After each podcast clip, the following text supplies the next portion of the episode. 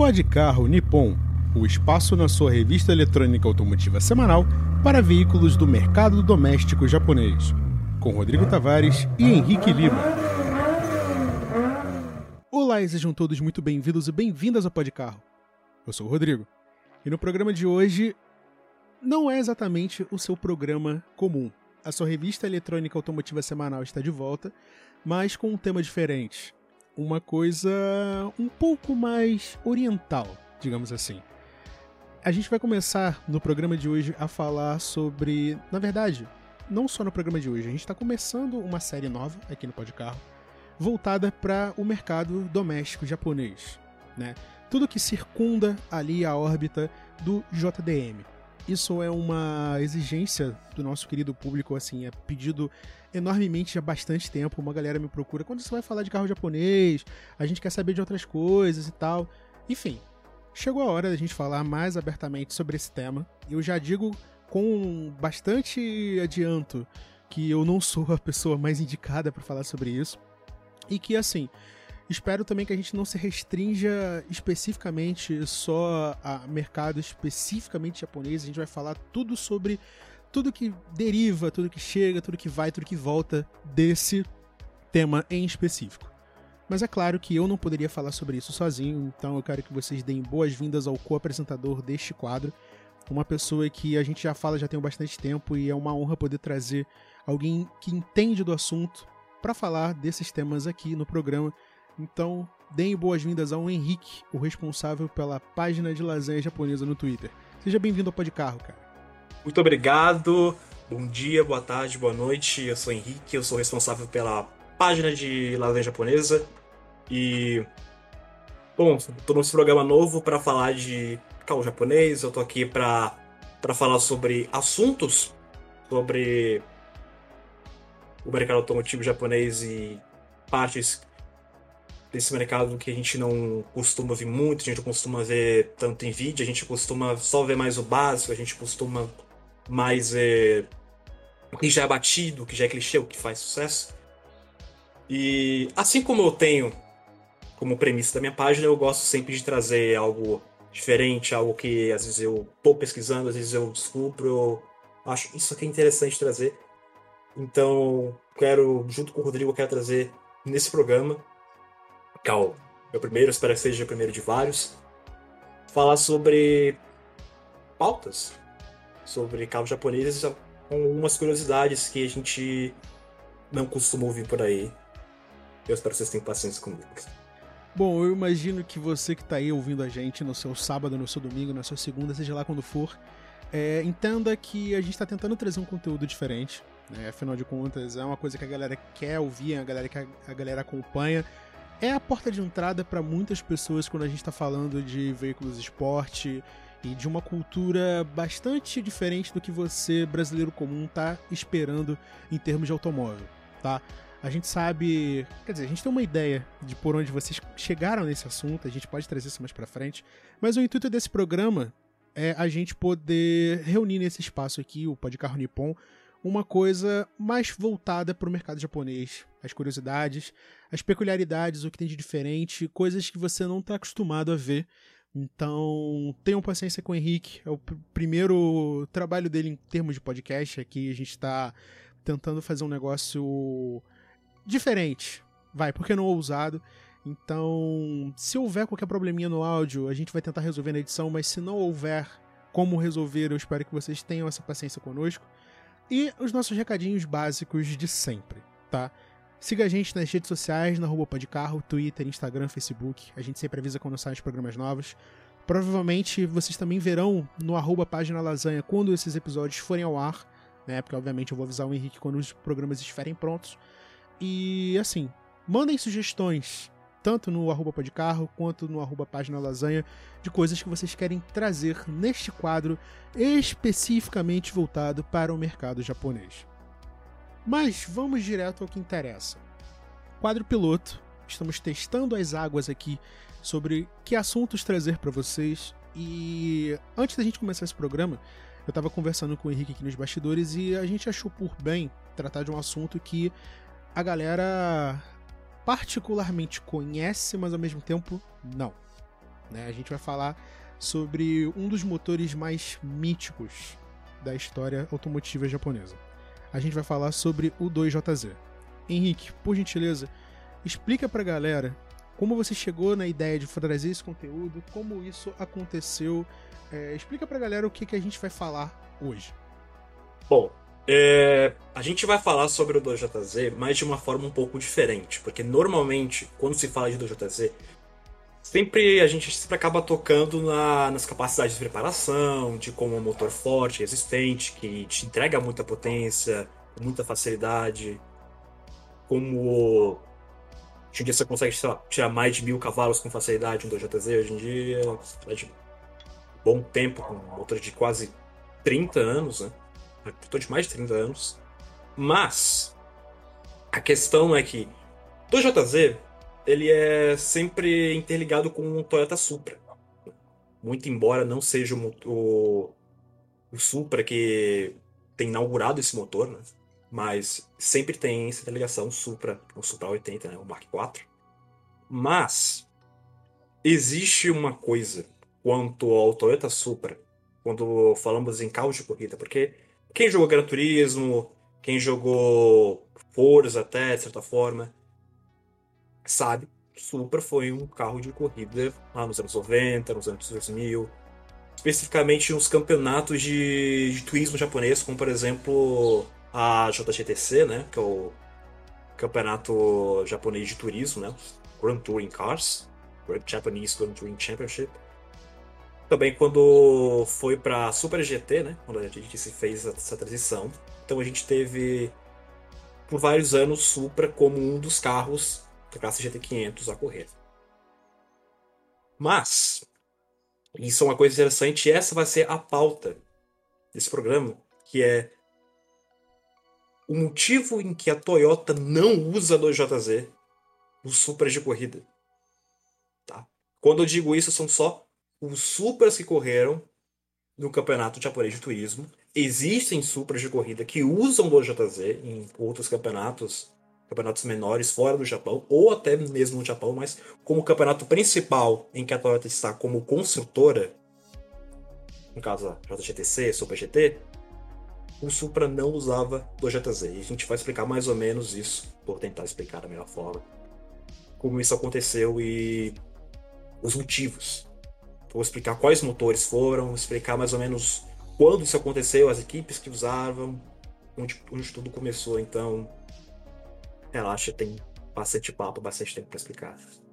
Então, minha gente, antes de que o Henrique comece a explicar para vocês exatamente o motivo pelo qual a Toyota fazia essa separação, né, é importante lembrar a vocês que se você acha que o seu tempo gasto aqui conosco neste sábado, neste domingo, é um tempo bem gasto e você quiser fazer uma doação para o programa de qualquer valor, a gente aceita de muito bom grado, não se esqueça, o nosso Pix é podcarro.gmail.com.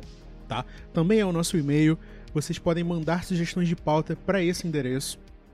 E não se esqueça, isso é muito mais importante. A gente quer saber o que, você está achando. A gente está fazendo esse teste, mas a gente quer saber a opinião de vocês. Tá ouvindo a gente pelo YouTube? Primeiro, muito obrigado. Segundo, não se esqueça de comentar. Deixa o seu curtir e fala aqui embaixo o que, você está achando.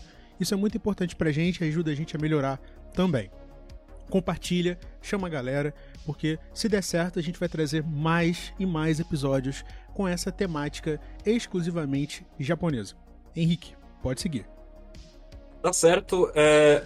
Antes de mais nada, eu vou dar logo o.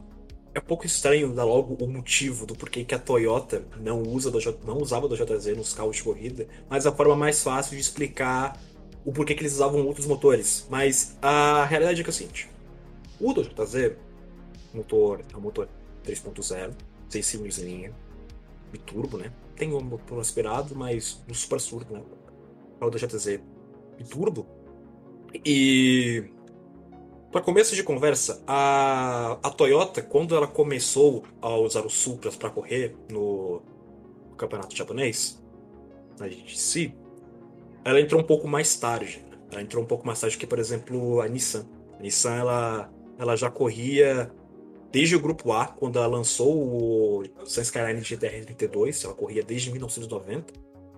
E na época, isso lá em 1994, a DDTC foi criada porque na época existia uma certa confusão quanto às categorias. Então você tinha no Japão, ao mesmo tempo, você tinha o grupo A, que, para quem conhece o grupo A, você tem.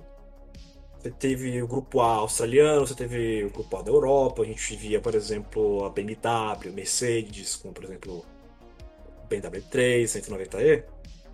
E quando a gente se começou, ela queria ser a categoria principal do Japão, porque na época o grupo A ele estava tendo um problema de falta de competitividade justamente por causa do GTR 32. O GTR 32, por exemplo, ele não perdeu uma única corrida, tipo, considerando, considerando todas as equipes. Não, não é apenas uma equipe. Você tinha, por exemplo, a HKS, que é uma preparadora, tinha equipe. Você tinha a lendária Calsonic, né? livre da Calsonic, tinha Pool. Você tinha o Lisa Jax, conhece, sabe? tinham várias equipes que usavam R32. E chegou um ponto em que a, que a categoria na sua classe mais alta, né? A classe 1, 1, no caso, só tinha GRTR. Então a categoria estava morrendo. Por isso veio a DDTC. E na época, isso também, essa, essa morte do grupo A também coincidiu com a morte do grupo C de Le Mans. Também. Então, o grupo A e o grupo C morreram japoneses não tinham uma categoria para uma categoria grande para se basear. Então eles decidiram tirar o próprio regulamento, porque grupo A e grupo C eram regulamentos da FIA e tal, então eles criaram a DTC. Na época, o primeiro Supra correr na DTC era de uma equipe privada. Eles pegavam um carro, construíam carro, eles faziam, eles faziam o próprio chassi, mas eles não tinham suporte de fábrica. Né? Algumas equipes têm suporte de fabricante, tem outras que não tinham. E nessa época, a, a Blitz, Blitz que era uma preparadora, isso é uma coisa bastante interessante. No Japão, várias preparadoras faziam parte desses campeonatos. Porque, bom, forma de marketing, para trazer público, né? trazer gente para comprar esses produtos. E economia alta também, né? Tem muito dinheiro. E é tudo mais ou menos a, a mesma ideia, né? Carro preparado, corrida e tal. A Blitz é uma dessas preparadoras que corriam. A Blitz, ela, ela tinha um Supra, que era baseado, inclusive, um Supra com um kit baseado no Toyota Supra 3000 GT, que é um kit que saiu mesmo para carros de rua, você podia comprar, um kit da RD. Ele usava esse kit ele corria na classe que na época era chamado de GT1. Né? Hoje em dia, verdade desde 96 até hoje em dia com o Super GT, você tem duas classes na, na categoria, GT300 e GT500. GT500 naquela época era GT1, GT300 era GT2. Esse foi o único carro nessa classe GT500 a usar o GTZ. E esse carro ele teve um grande problema de competitividade. Era um carro que andava muito mal. Ele não participou de todas as corridas do, do campeonato em 94. Teve quebras. Um carro que tinha um desempenho porco. E um dos motivos, para de o maior motivo, e também por isso a Toyota não quis trazer o Toyota Z para os carros de corrida, é que era um motor muito grande e muito pesado. Já é de costume em carros de corrida você acabar colocando o motor um pouco mais para trás para ter uma uma distribuição de peso melhor, isso acaba trazendo um desempenho, questão de chassi melhor, você consegue. O seu carro acaba fazendo mais curva, você consegue ter uma performance melhor em questão de, de classificação, em corrida também. E, inclusive, é muito crucial, considerando que a DDTC é não é só um campeonato de turismo, mas é um campeonato que muitas vezes você acaba tendo corridas de endurance. Então você tem provas de 4, 6 horas, então. Desempenho não é só simplesmente ter desempenho, sei lá, uma ou duas horas. Você precisa ter, manter um nível de desempenho por horas. Então trazer um 2JZ que era um motor muito grande, tá, teria potência, teria potência, mas é aquela coisa, o 2JZ, muito embora ele fosse, fosse um motor muito fácil de preparar para, sei lá, 500, 600 cavalos, a DTC ela tinha limite de potência então, por exemplo, uma GT300 na época, que no caso era GT2 ou VT4, os carros só poderiam ter na casa dos 300, 350. No GT2, era na casa dos 500, alguns tinham menos, 450, 480. Então, o 2JZ você tinha um motor pesado e que não ia trazer muita vantagem em questão de ganhar potência, porque motores menores iriam conseguir fazer isso. Então, a Bidis fracassou, inclusive foi o único ano em que ela correu com esse carro. Teve uma outra equipe chamada Greco Shift Point, que trouxe um carro para a GT300, um Supra com um kit aerodinâmico básico, é basicamente um carro de rua com gaiola de proteção e algumas modificações. O motor talvez nem fosse modificado, porque, bom, é um carro de 330 cavalos, é um carro que também era bem pesado, mais pesado do que o normal, para os carros da, da categoria ISO 94. Isso ainda 94, quando a categoria ainda estava engateando, você não tinha um regulamento, né? o regulamento era um pouco bagunçado nessa época. E assim como a Beats, eles não tiveram sucesso nenhum. Eles correram, se eu não me engano, a Gracton Shift Point só correu duas corridas. E sofreram para classificar, sofreram para terminar a corrida com um carro que não tinha competitividade alguma. Então, vendo, a Toyota vendo isso, ela decidiu não trazer o 2JZ. Era, era algo impraticável se quisessem ter sucesso.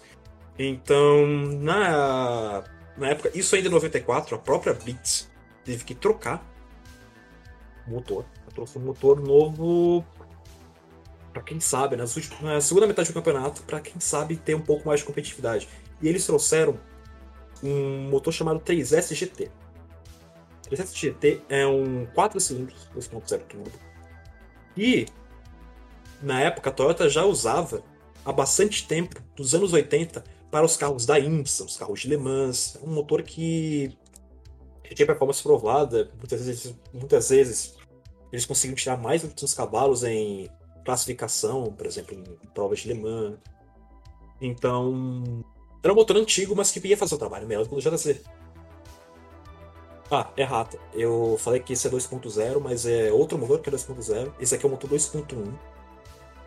É o 2.1, que é o 3S GT. Codinome de 503Z. Eu vou falar de codinomes porque alguns motores são basicamente a mesma nomenclatura, mas ele tem, eles têm codinomes diferentes. Já em 1995, a Blitz saiu, né, no final de 94, mesmo com quando eles trocaram de motor pro 3S GT, eles saíram, mas a Toyota entrou, foi um pouco tímida, entrou como única equipe, dando suporte a uma única equipe que era a SAD, Sage também é outra preparadora, mas chegando mais como um, um, uma preparadora oficial da Toyota. Ela ainda, inclusive, a Sage existe até hoje. E eles entraram pela GT500 com o mesmo kit da RD3000 GT. Inclusive tem uma foto com os dois carros, o carro de rua e o carro GT, GT2, né? GT1 na verdade, na GT500 ainda. E ainda usava o mesmo 2.1. A partir de 96, eles entraram com uma nova equipe que é a Toms. A Toms que é uma equipe muito tradicional no automobilismo japonês e é a que usa a pintura, a famosa pintura da Castrol. Você tem o Toms Castrol Super, quem joga Gran Turismo sabe. Quem de vez em quando aparece pesquisa por Toyota Supra de corrida, Provavelmente a primeira coisa que aparece é o Tons Castle Supra, especialmente o de 97. Vou explicar mais aí porque ele é um carro especial. Você conhece, Rodrigo? Não tem como não conhecer. A primeira coisa que me vem à mente, e eu imagino que isso seja a mesma coisa pra galera que tá ouvindo em casa, é Gran Turismo. Aquela imagem que fica rodando na sua cabeça, tipo, esse é o meu referencial de potência. É isso que eu entendo em termos de qualquer coisa relacionada ao a, a Japão e, e turismo, né? Porque assim, eu queria até fazer um paralelo com uma coisa que você falou lá no início, que a gente está muito acostumado. Quando eu digo a gente, eu digo mais, eu poderia dizer eu, né? Eu tô acostumado a ouvir falar sobre turismo muito principalmente por causa do BTCC, né? Do British Touring Car Championship. Então, para mim é, é o mundo que eu diria que é um mundo novo. Entender um pouco mais sobre o JT, o, sobre o, o turismo japonês. Mas ao mesmo tempo eu não tô tão distante, porque Gran Turismo tá gravado na minha memória. É né? uma coisa que eu amo perdidamente. E é legal ver que isso tá. É, não só tá bem explicado, mas também tá. Como é que eu posso dizer? É uma espécie de nostalgia, porque eu vi isso, eu cresci com isso. Né? Então é legal ver que isso tudo tem um porquê. Né? E a galera não. Eu imagino eu, tá? Eu imagino que a galera conheça Tons por causa do Gran Turismo também. Mas não necessariamente por causa do Supra, mas por causa do Chaser, a Tons fazia um chaser que é um negócio de louco. Mas a gente pode falar sobre isso depois. A gente pode falar sobre isso depois. eu me sinto da mesma forma, né? Uh, o primeiro Gran Turismo que eu vi, o primeiro Gran Turismo que eu joguei foi o Gran Turismo 3. O primeiro jogo de PlayStation 2 que eu vi rodando na minha frente. Que troço absurdo, lindo e óbvio. Na época já era outro Supra, né? Quando você vê aquela abertura do turismo, ele já era outro Supra, outra especificação. Mas é o carro que leva a besta pura, né? Caçou Supra. Então é especial de qualquer forma quando tiver uma foto desse. É, a gente sempre bate olho, a gente sempre bate o olho nessa foto com esse carro, a gente sempre parece que o olho brilha um pouco mais, sabe? Você consegue. Sim, você consegue, exatamente assim. isso. Então, tipo, é, a partir de 96, primeiro a gente teve o primeiro Caço Supra. Na época, a Toyota ela teve um pequeno problema. Na época ela, a gente já tinha como os, fortes, os, os mais fortes na categoria, né? A gente disse já sendo o GT500, a gente tinha os Skyline GTR 33, era de lei, né? Detalhe que talvez você pode parar pensar, tipo, pô, mas um pouco complicado, né? A Toyota Supra, um carro tração traseira, competir com o GTR, que era um carro tração integral.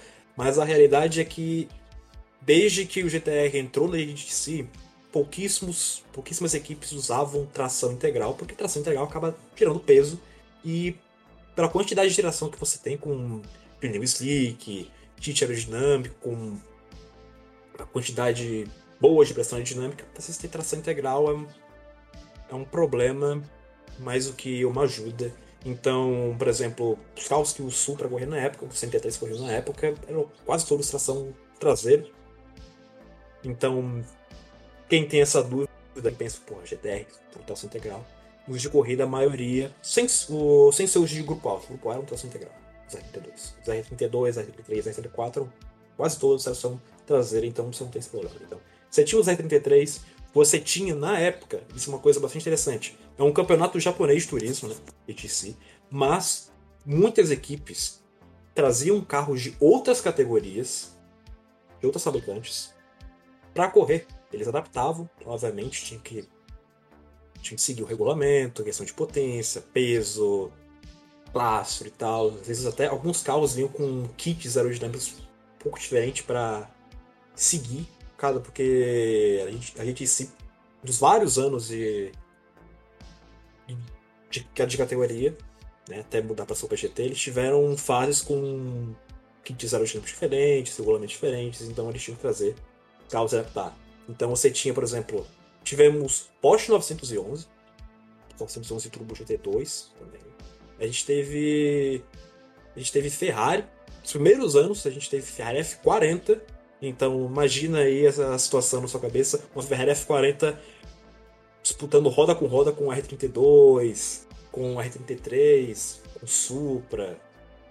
É uma coisa que a gente normalmente não vê muito na cabeça, né? Porque F40 já era um pouco, já era um pouco mais velha, né? Já tava, na época, no T4, no T5, a gente já teve F50. Voltando pro, pros carros, a gente tinha Porsche, a gente tinha Ferrari, a gente tinha um carro especial, a gente tinha McLaren F1. McLaren F1 que na época era o super carro, né? O carro mais rápido. E carro que já corria em Le Mans, quando o Supra e o 33 e o GTR 33 foram para Le Mans, já estavam lá os McLaren F1 e os McLaren F1 dominando tudo. E a DTC em 96, a Team Lark, né, uma equipe japonesa, trouxe esse McLaren F1 GTR e eles dominaram. Eles ganharam o campeonato de 96. Primeiro ano com o Castle Supra. E daí, em 97, a Toyota, para se tornar mais competitiva, ela, uma das mudanças que ela fez é trocar o kit aerodinâmico e trocar o motor. É, é uma vez de usar o 2.1 da IMSA, né, da, de Le Mans, dos carros de grupo C, eles passaram a usar o motor 2.0 do TSS GTE. 3S GTE, 3S GTE são motores tanto diferentes, tem algumas mudanças técnicas, fora também questão de cilindrada. Porque, ah, uma coisa. Na, eu, posso, eu vou ter que explicar isso. Uma coisa no regulamento da DTC da Super GT é que você pode colocar qualquer motor, qualquer motor que você tenha para colocar no carro de corrida, no seu carro de corrida, você pode pôr desde que ele seja um motor de produção. Né? Então, tipo, o 2.1 era um motor que vinha de um carro, carro de rua, mas obviamente uma especificação de corrida. O 3S GT era um motor que vinha dos carros de WRC, mas é um, carro, é um motor que você via, por exemplo, nos MR2. Então, pra Toyota tudo certo. Usar um 2.0, podia usar. Eles usaram esse motor vindo do, do WRC, Obviamente, em vez de ter 300 cavalos, ele tinha mais próximos 500. Gerava mais. Inclusive, é um motor que gerava muito. É um motor turbo, mas que gira quase 8 mil giros. Inclusive, até isso nessa época, já, já tinha muito uso de câmbio sequencial nesses carros de corrida. Só que esses carros Supra, qualquer de qualquer Supra dessa época, né? Porque o carro, o carro é basicamente o mesmo. Se você compra um carro da. Você comprava um carro da, da fabricante, seja se você vai ter suporte deles ou não, a base é a mesma. Base, o motor. Às vezes algumas equipes trocavam de motor. E toda equipe que tinha um Supra tinha mais ou menos a mesma especificação. Nessa época, os Supras eles não tinham câmbio sequencial, eles tinham câmbio manual. Inclusive manual de 5 marchas. Que é engraçado, a gente vê, por exemplo, os GTR já com câmbio sequencial também, que é uma certa vantagem. Mas já tô, já tô me colando muito.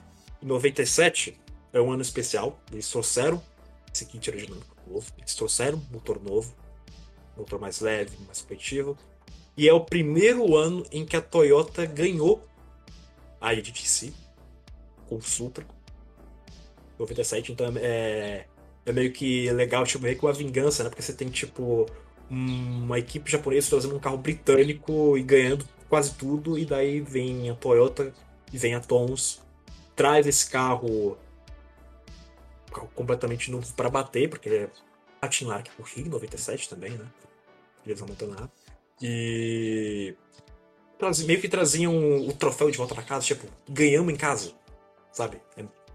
Tem, aquela, tem aquela coisa, né? A gente às vezes tem isso, sabe, de ganhar em casa tendo. É, gente. a melhor coisa do mundo. É a melhor coisa do mundo. Imagina. Imagina. Você vai, tipo, imagina pro japonês, né? Porque tem. Depende de quão patriota você é, mas. Imagina pro japonês. Você vai assistir um campeonato de corrida com carros japoneses.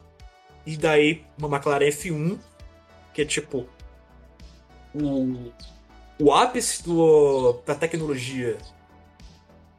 A tecnologia automotiva em um supercarro britânico. E eles ganham é uma coisa que o torcedor de Fórmula 1 atual nunca vai ver, por exemplo, uma Ferrari ganhando em Monza, uma coisa assim, né? Inclusive fica aí o meu, o, o, o, meu pequeno comentário de um fã de Ferrari triste que não, não vê, enfim. A gente volta nesse assunto em outro quadro, mas é. continuemos ao assunto. Então a gente teve a Toyota ganhando em 97, passou 98, 98 a Toyota não ganhou, quem, to, quem ganhou foi a Nissan, né, com em Pennzoil, que era uma equipe nova. Inclusive, quem ganhou com o R33, o último ano do R33, a gente ser até substituído pelo R34. Quem ganhou esse campeonato foi o Eric Comas.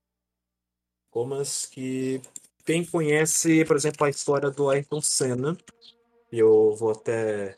Na verdade, eu já eu ia pesquisar para ver se era isso mesmo, mas o Eric Comas foi o piloto teve aquele, sofre, é, aquele, aquele acidente no GP da Bélgica. E a gente sabe que o que aconteceu. O Senna foi lá ajudar ele, né? Segurou o motor, salvou a vida dele. O Eric Comas ganhou a GTC em 98, inclusive ganhou em 99 também. Então, Toyota não ganhou em 98. Em 99, eles, uh, eles trouxeram uma nova especificação de motor. Era o mesmo, era o mesmo 3S GTE, só que com algumas modificações e manteve até em 2002. 2002, se eu não me engano, eles ganharam o último campeonato com, com esse motor, a última GTC. Só que isso é uma coisa interessante a, a, Toyota não só não usou o 2JZ e colocou um 4 cilindros no lugar, como para quem gosta de V8, a Toyota colocou um V8. Mais de um V8. Eles usavam na época um motor que você podia encontrar, por exemplo, no Toyota Crown, Toyota Celsior. Uh, gosta pouco de Celsior, hein? Não, imagina, imagina, que isso? Que isso? Eu já adianto o público né? Eu, eu, eu, enquanto produtor, editor e presidente do grupo Podcast de Comunicação, eu tenho esse direito. Eu já tô dizendo logo que vai haver um episódio só sobre as barcas japonesas gigantes. Inclusive, já dedico isso ao nosso querido amigo Patrick, nosso grande ouvinte, que disse para eu parar de falar de carro grande, mas não, eu não vou parar de falar de carro grande. A gente vai trazer um episódio só sobre o mais. É, sobre o mais eu ia falar o mais ridículo, mas a expressão não é essa. É Só sobre o pináculo do luxo japonês, das, dos caras desesperados tentando bater Mercedes e BMW. Mas tudo bem, a gente volta nisso aqui depois. Voltemos ao Supra. Então, eles trouxeram a partir de 2002, mais ou menos metade do campeonato. Eles começaram a trazer o 3UZ FE, que é um V8 4.3 só que nessa especificação que eles trouxeram em 2002 era de 4.3 foi para 5.2, motor aspirado e um motor que gerava bastante. Ainda mantendo os 500 cavalos porque limite de regulamento. E em 2003 eles diminuíram para 4.5 e em 2004, na verdade. Em 2004 eles diminuíram para 4.5 e esse foi o ano em que eles disputaram, passaram a disputar com, por exemplo, a Nissan com o 350Z, né? O 350Z substituiu o R34, inclusive o R34 ganhou em 2003, e é algo bem engraçado de falar. Eu, eu, eu, gosto, eu gosto de falar sobre os outros carros nessa categoria, porque de ser uma categoria que tem muita história interessante. Em 2003, o R34, né, o Zanavinismo, a equipe, a equipe Zanavinismo, equipe fábrica da Nissan, ele ganhou o campeonato com setores de pilotos, acredito eu. Acho que os dois. Mesmo, pelo menos de pilotos ele ganhou. Mas ele não ganhou uma única corrida. Ele só foi basicamente consistente, conseguindo pódio aqui e ali. O campeonato da JDC ele não tem tantas corridas, porque a maioria delas são corridas de, de endurance, né? São normalmente ao menos 300 km. Era um mínimo 300 km na época, o que.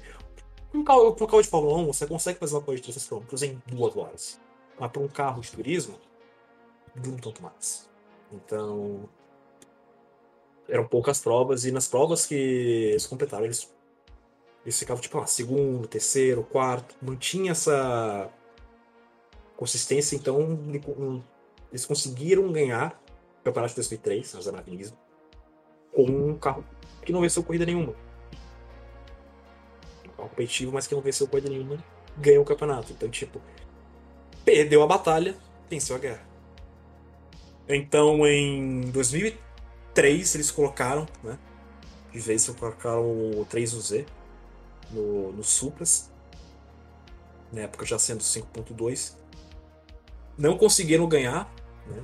Com a Nissan, com Skyline e a Renault também com a SX. A SX passou a correr em, a partir de 97. Que era um carro que era muito competitivo. Então, a, na época, desde que a, a Shinmar ganhou em 96, ficou essa coisa. Supra, né, CGTR ganhando, quase, quase todo ano mudava o carro. E em 2004 eles passaram esse motor de 5.2 para 4.5 porque eles queriam ter um motor que fosse um pouco mais gerador e fosse mais confiável de certa forma. Né? Por de certa forma, mais eficiente também, porque, como tem esse limite de potência de 500 cavalos, como ele fazer um motor multigerador, eles não precisavam de tanto deslocamento. Então, trouxeram um motor um pouco menor, também facilita, né? Pra você encaixar no, no chassi, você tem que colocar o motor um pouco mais para trás, de qualquer forma, então é bom ter um motor um pouco menor. 2005 foi o último ano do Supra, já quando já era Super GT. E foi também o último ano em que ele ganhou, ganhou pela, pelas mãos de Yuji Tachikawa na, do Team Serumo. E a partir de 2006, a Toyota decidiu usar o um Lexus, o Lexus, o SC430, né, que era o, o coupé, meio coupé quase que de luxo da Lexus. E que particularmente eu acho feio que dói. É triste, é triste. Mas, cara, é o, o, triste, mas... os modelos de corrida são até bonitos. Sinceramente, eu, é, acho, você... eu acho os modelos de corrida provavelmente bonitos. O público provavelmente tá vendo a imagem aí, mas, tipo. Assim, é, interrompendo completamente de novo para falar uma coisa que não necessariamente tem a ver com o assunto. Eu, muito tempo atrás, eu via muito Top Gear. E esse carro foi eleito o carro, o, o, pior carro de todos os tempos em termos de beleza, porque, assim, em termos de proposta, não existe nada mais ocidental do que um Lexus nesse, nesse, nesse molde. E por que, que eu digo ocidental? Porque você tá vendo que, assim, tirando pelo modelo conversível, você tá vendo um carro feito para um público idoso.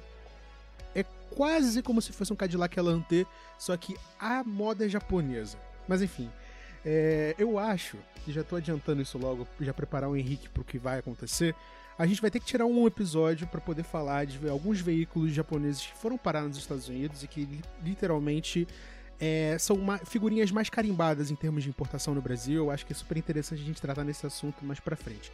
Mas, Henrique, vamos, vamos terminar a história do Supra. Já, já te interrompi 300 milhões de vezes. Ah, não, tá tranquilo, tá tranquilo. Então, enfim, do Supra GTC na, na GT500, pela a substituição pro Lexus.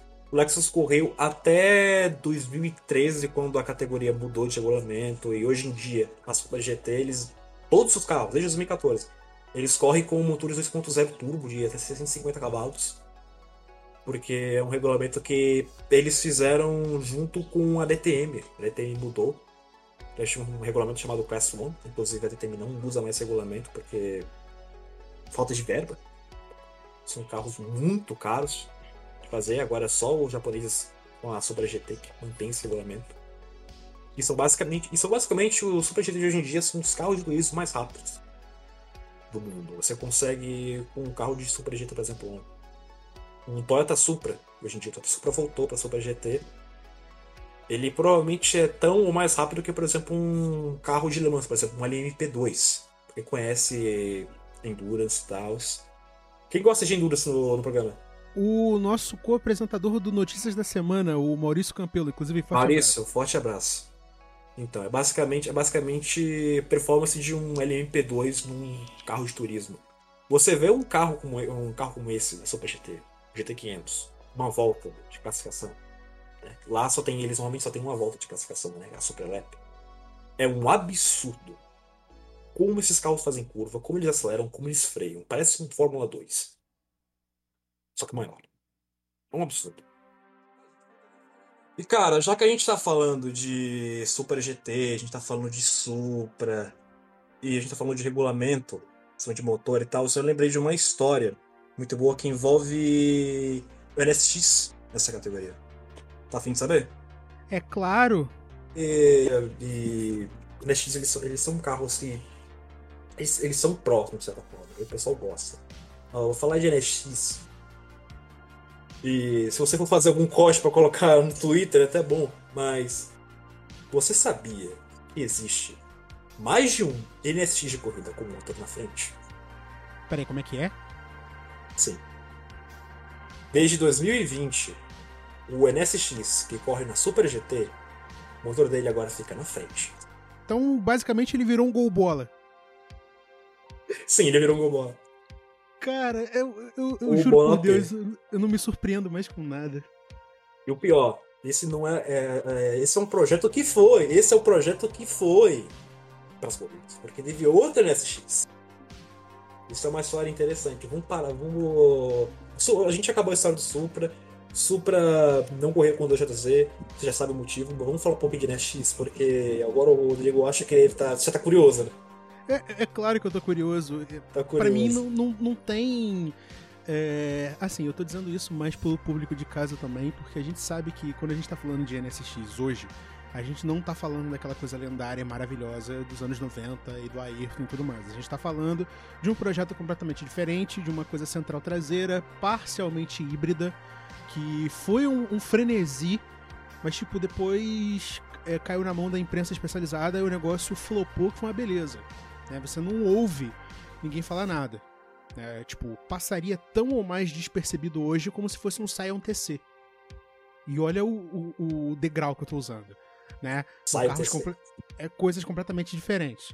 Mas faria sentido, tá? depois da, da, de, da, desse programa que a gente fez aqui agora, a gente pensar no porquê que esse motor foi para lá na frente. E é uma coisa que você falou lá no início. Parou lá na frente por causa de. Eu, claro, imagino que por regulamento e por questão de distribuição de peso, porque seria o único, seria o único carro do grid com o motor é, com a disposição alterada. Então ele não responderia Sim. ao regulamento. Eu, eu vou explicar mais ou menos isso, porque essa é uma coisa que foi um pouco recorrente na categoria, tanto de tanto Super, tanto Super GT, né? De si eles eram mais vivos quanto a isso. É que é o seguinte. Uh, chegou uma época na, no Super GT que foram só as equipes japonesas, né? Na, Super GT. E si você tinha um pouco mais de equipes europeias, então você tinha mais mais variedade, o, o regulamento ele é mais aberto.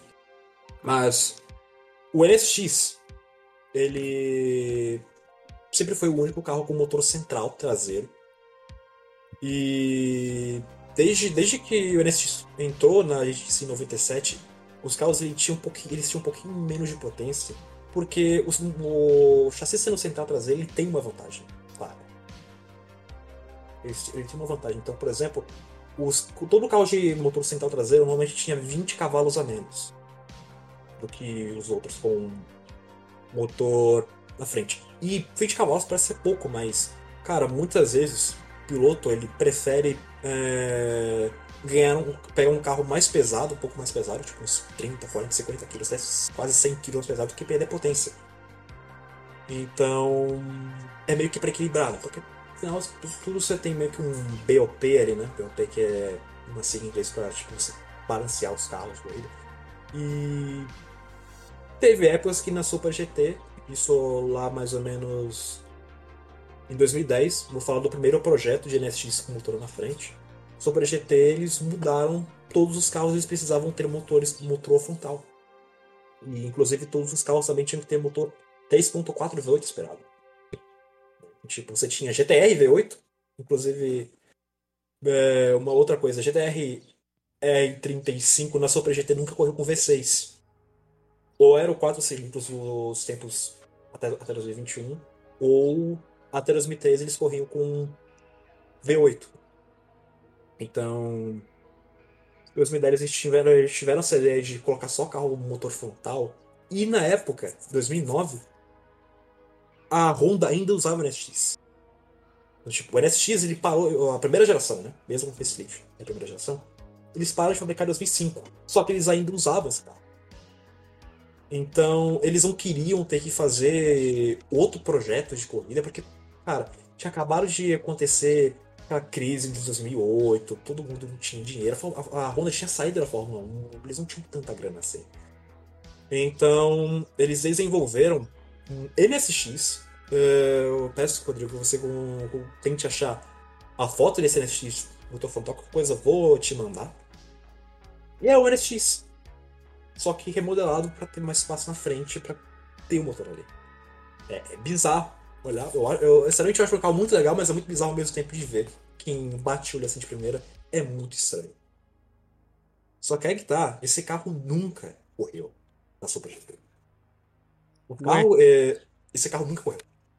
Esse carro, ele foi um, meio que um teste, inclusive a Honda chegou a usar ele depois para fazer alguns outros testes para coisas que iam vir na categoria. Na verdade, acho que nem chegaram mas usaram como um teste mil, né? Mas vamos falar mais ou menos assim. Eles não usaram esse NSX com motor frontal, eles usaram outro carro, e aí que fica a parte que é interessante. Porque o NSX ele foi. ele teve sua produção parada em 2005. Mas a Honda queria fazer uma segunda geração do NSX. Só que não era o NSX que a gente conhece, o novo, que é Projeto Acura, projeto americano. Era um NSX, motor frontal. Lembrando, não pensando na, na Super GT ainda, mas era um motor frontal, tração integral. E em vez de um V6 aspirado, era um V10. Então você pode estar pensando, às vezes, carro um super esportivo japonês V10, de repente do LFA, o NSX ia ser o LFA da Honda, antes do LFA. Inclusive, a Toyota chegou a, a Toyota não.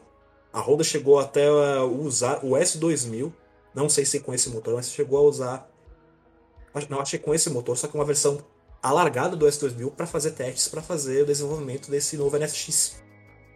Isso lá pro 2006, 2007. Eles tinham planos reais de lançar esse NSX. Só que chegou 2008. E aí teve a crise. 2008. A Honda, obviamente, ela saiu da Fórmula 1, teve que fechar um monte de projetos. E eles fecharam o projeto, acabaram com o projeto do, do NSX até que depois, em 2015, a gente teve né, o, a segunda, a real segunda geração do NSX, que é uma coisa completamente diferente. Então, e mais uma coisa interessante, eu falei que o Honda NSX, o motor frontal, que eles fizeram para Super GT, meio que uma adaptação, ele não correu. Esse carro, esse NSX, segunda geração que eles fazer o V10, ele ainda estava ali de canto, né? Aí a Honda decidiu usar a carroceria, né? Esse projeto para Super GT. Tipo, nós gastamos muito dinheiro Gastamos muito dinheiro com esse projeto aqui, no final lançamos. A Super GT vai tá precisando. Ela tá pedindo, tá te forçando a usar carros com motor frontal. Tem um esportivo, super esportivo com motor frontal. Vamos usar esse carro. Na época era mais ou menos na época que eles estavam fazendo os testes com o NSX com motor frontal. E eles decidiram pegar o NSX e transformar no Honda HSV 010 é um nome não muito prático, não um nome muito, sabe, é um nome muito chiclete.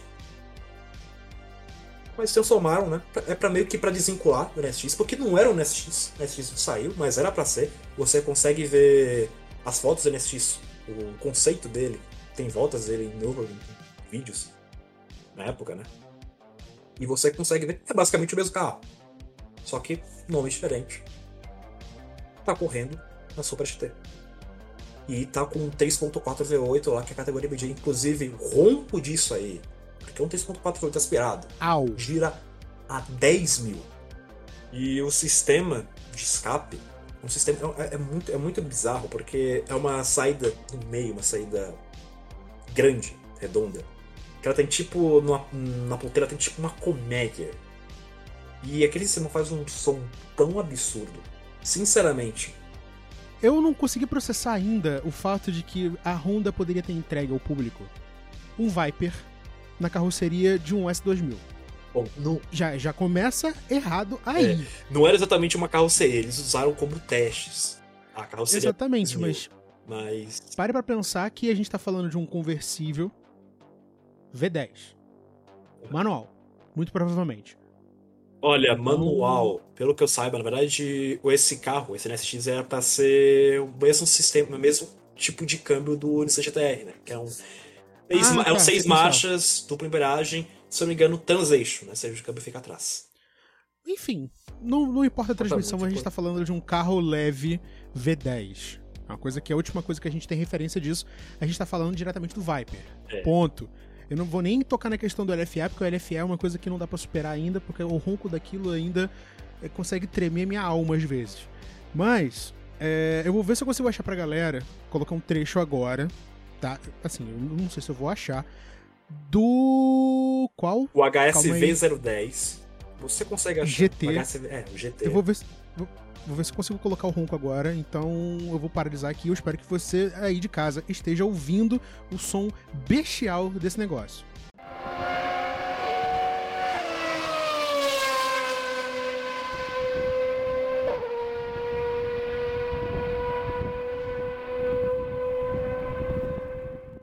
Bom, vocês estão vendo que não é para brincadeira. É um negócio que eu não sei como é que isso não foi tão além do que era esperado, mas cara, que loucura. Que loucura. É, é, é assim, eu não tenho nem o que falar. Né? Você viu que a gente começou com um tema, a gente queria dizer pro público sobre a história. A breve, eu não digo breve carreira, porque assim, a gente sabe que o Supra sempre vai viver na cabeça do, do imaginário do público como uma coisa mágica, mítica. E a carreira dele enquanto veículo de corrida foi uma coisa meteórica, digamos assim. Alguns. Meteórica, na verdade, não. Né? Teve alguns sucessos bastante pontuais. Supras de 4 e 8 cilindros. Né? Uma coisa é, é bizarro você tentar chegar numa conversa normal hoje com qualquer pessoa relacionada ao assunto Supra e falar que existe um Supra V8. Sim. Né? Então, é bacana a gente poder trazer esse conhecimento para o público. Eu acho que é, é, é, super importante. Eu acho, espero sinceramente que a galera tenha aprendido no episódio de hoje muito mais desse, desse mundo bizarro que é a categoria de turismo japonesa. Eu quero muito que a gente consiga trazer mais desse assunto para o programa. Inclusive, eu já vou ter que ir encaminhando você pros finalmente, porque a gente já, tá, já entrou na barreira de uma hora de programa. Pode ser que na área da edição eu consiga cortar algumas partes, porque obviamente a gente teve que fazer algumas interrupções. Mas, é, Henrique, muito obrigado por você ter trazido esse tema pra gente hoje. Muito provavelmente a gente vai trazer outro tema relacionado ao universo do, do imaginário do automotivo japonês, afinal de contas. A gente não tá chamando esse, esse quadro de pó de carro nippon a truco de nada. Agora virou esse ambiente pra gente poder falar abertamente sobre o mercado doméstico japonês, tá? Então, primeiro eu quero agradecer a sua participação e aproveita esse espaço para você deixar o seu recado e também para deixar suas redes sociais, porque nós estamos indo para o encerramento de mais um de carro. Então é muito obrigado. Eu espero que vocês tenham aprendido uma coisa. Eu espero que eu não tenha feito pegado, mas espero não ter falado alguma gafe, porque a gente, sabe, a gente tá sempre mexendo com informação e sempre tem informação de monte de lugares. A gente tá tentando tirar alguma coisa da cabeça, né? Porque já costume de trabalhar isso com thread, mas já me despedindo. Qualquer coisa, se você gostou do programa, você quer, você quer seguir mais o meu trabalho, se você quer, por exemplo, ler minhas threads, é só ir na minha página no Twitter, página de lasanha japonesa, arroba página lasanha. Eu costumo fazer posts periódicos, periódicos sobre carros japoneses, eu costumo, às vezes, falar uma besteirinha ou outra, eu costumo mostrar algum carro bizarro, eu costumo... O carro-chefe carro, chefe da, da página é as threads. Eu percebi eu percebi em pouco tempo que o pessoal gostava de, de ler minhas threads e eu decidi meio que fazer isso como uma parte principal. Inclusive o Rodrigo ele já encomendou várias e um dos assuntos que eu espero que a gente comente no futuro é de uma das séries que ele pediu, que é do Celsior, então. Né? Isso e... você não tem a sombra de dúvida, a gente vai trazer isso aqui, quer o público queira ou não. Falar de sedã, falar de japonês completamente desesperado para bater Mercedes. Exatamente. A, gente, a, a, a, a hora do programa é essa. Eu, eu espero que você, público, não se sinta incomodado, mas a gente vai trazer. E a gente sabe que não, porque o tema é, é, é sempre um negócio. Sempre um negócio leve, um negócio interessante, uma coisa que você não está acostumado. A gente está aqui sempre para trazer para você o que há de novo, o que há de diferente no universo automotivo. Bom, seguido a página de lasanha japonesa. Eu espero que você faça isso sinceramente pra gente poder medir como é que a gente vai continuar aqui com esse novo quadro. E antes de mais nada, também... mande sugestões, tanto para mim quanto para o Rodrigo, para questões de temas. Manda para mim também, caso você para minha página, você vai lá ver umas threads. Eu tenho. Não tenho todas as threads, mas no fixado eu tenho uh, threads que eu fiz, você pode ler lá. Se quiser, você pode, inclusive, pode compartilhar, ficaria muito feliz. você pode, tendo feito isso, você pode mandar uma sugestão para mim, pode mandar pro Rodrigo contar programa também, óbvio.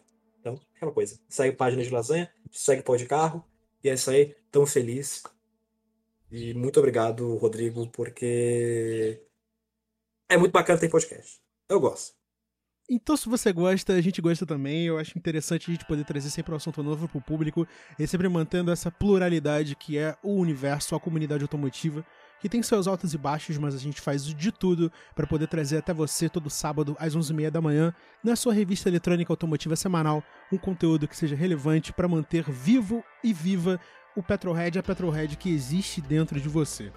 Não se esqueça de seguir o Podcarro em tudo que é lugar, arroba Podcarro. A gente sempre avisa quando saem os programas novos. Se você quiser trocar uma ideia diretamente comigo, quiser fazer uma sugestão de programa, quiser falar sobre qualquer outro assunto, seja relacionado ao automóvel ou não, o meu arroba é arroba THERTLima. Você vai me encontrar em tudo que é lugar. Um forte abraço, obrigado por ouvir mais um programa do Podcarro e a gente volta no sábado que vem, às 11h30 da manhã. Um forte abraço e até mais. Tchau, tchau. Obrigado por escutar o Podcarro Nippon. Nos vemos na semana que vem com um assunto completamente diferente. Ah, e não se esqueça de seguir o Podcarro nas redes sociais.